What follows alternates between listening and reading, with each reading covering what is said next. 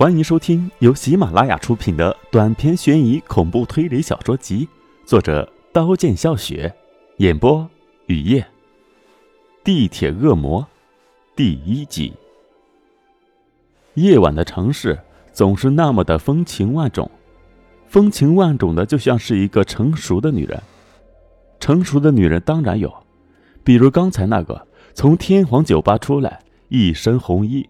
肩上挎着黄色 LV 包的女人，比如那个扫了最后一眼办公室大厅，出来锁上办公室门，身穿职业装，戴着茶色眼镜的女人。这个女人锁上了办公室的门后，下楼高跟鞋踩在台阶上的声音有节奏的响了起来。任何一个男人、女人、大人、小孩，听见了这种声音，都会产生无限的遐想。正在加班的陶寒一。就听见了这种声音，放下了手头的工作，趴到猫眼上看。走廊一片灰暗，高跟鞋踩在地上的声音在灰暗的走廊响了起来。陶寒一就看见了这个女人。这个女人消失后，脚步声也消失后，陶寒一才回过神，流了很多口水，还有一部分粘在了门上。坐在办公椅上，继续写着电子产品出现了质量问题的报告。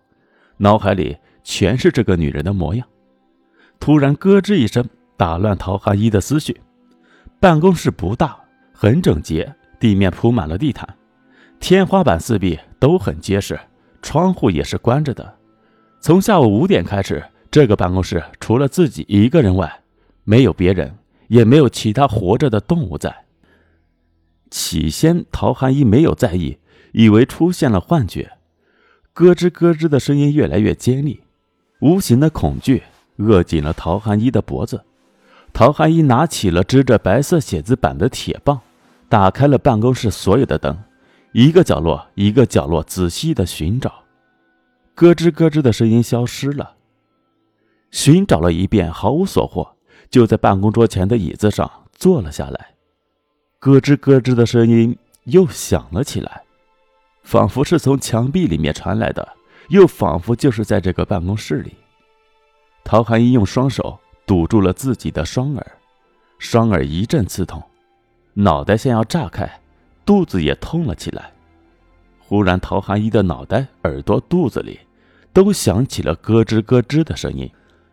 陶寒一从椅子上跌倒在了地上，爬到了门口，要打开门出去，门像是一堵铁墙。怎么也打不开。这个时候，一只黑色的老鼠从墙角钻了出来，它的身后有一群老鼠，老鼠挤满了办公室。一只尖嘴巴的老鼠到了陶寒一的面前，鼻子在陶寒一的脸前谨慎地试探着，突然张开了尖嘴巴，咬向陶寒一的左眼。陶寒一的左眼珠就进了老鼠的尖嘴巴里。其他的老鼠一哄而上，撕碎了陶寒一。陶寒一只剩下一具白骨架和头了。老鼠全部离去后，陶寒一才从梦中醒来，不知道什么时候想着这个女人睡着了。从梦里醒来后，陶寒一就看见了站在白色写字板旁边的这个女人。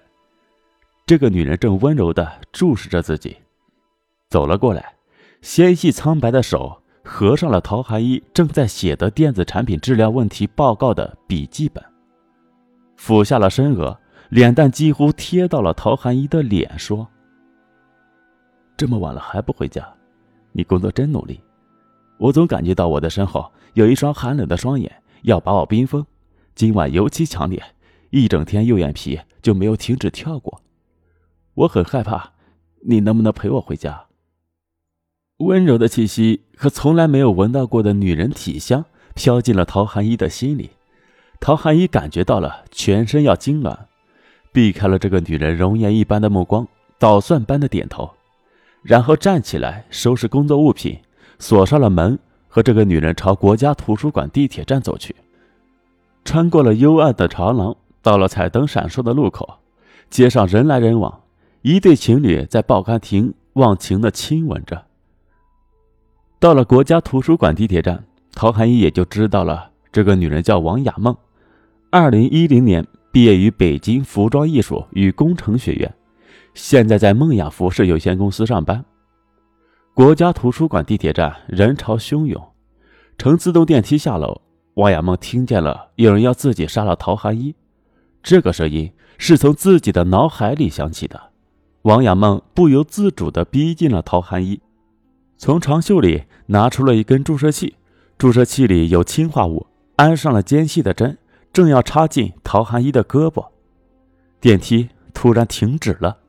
人群发出了一连串长久的尖叫，一个庞然大物压在了王亚梦的身上，王亚梦倒在了前面的人的背上，前面的人倒在了他前面人的背上，整个电梯上的人都摔倒了，垒成了一座小土丘。尖叫声在大厅此起彼伏。王亚梦知道压在最下面的人会死。注射器不见了，看见了一位肥胖妇女的左眼上。盯着一根注射器，这个妇女坐在地上。王亚梦站起来，庆幸自己和陶寒一没有受伤，走到了肥胖妇女的面前，装作很悲伤又很关切地问：“你现在感觉怎么样？眼睛能看见吗？你坚持一会儿，救护人员马上就到了。”肥胖的妇女只沉浸在自己的疼痛里，完全没有注意到别人对她说的话。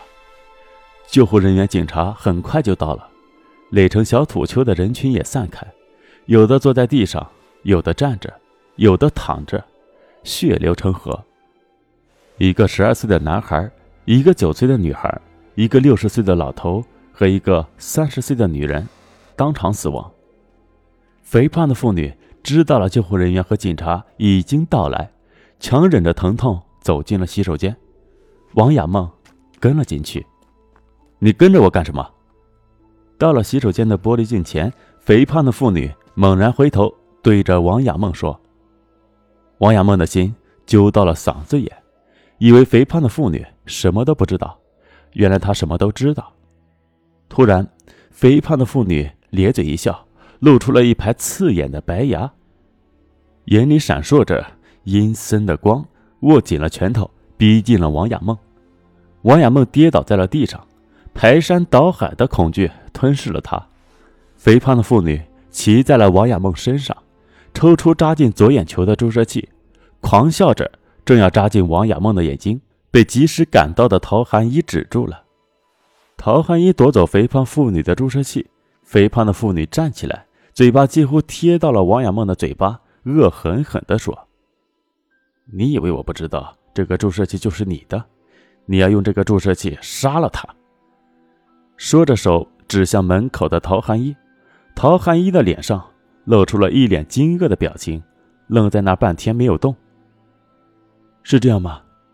陶寒一深吸了一口气，眼睛盯着地上惊慌失措的王亚梦问：“缓慢的走到王亚梦身边，扬起了注射器，瞬间就朝下扎去。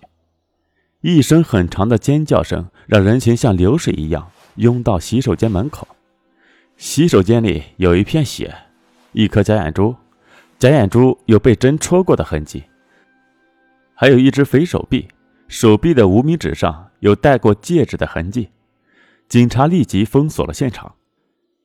刑警队队长杜江秋正在看网上通缉犯的资料，接到了队员的电话，网页都没有关，就叫上了正在法医解剖室检查死者的头的法医马小伟，驱车直奔现场。现场已经围起了警戒线，两人穿过了拥挤的人群，和队员打了招呼，就进洗手间。里面除了地上的血、假眼珠、一只肥手臂外，再也没有被害者的任何东西。调出了地铁的监控录像，由于电梯出事故，场面一度非常的混乱。洗手间里没有摄像头，通往洗手间的过道里也不见有可疑的人进入。时间悄无声息地流走了半个小时，杜江秋困惑的双眼里忽然射出了锐利的光，要工作人员把录像往回倒，在画面出现了一位肥胖妇女的时候停止。时间显示十九点二十七分二十三秒，画面上一位肥胖的妇女坐在地上望着摄像头，左眼毫无光泽，一看就知道是假的。画面前进。这位肥胖的妇女狞笑了起来，露出了一口白森森的牙，突然挥动了左手，左手离开时，左眼上就有一根注射器。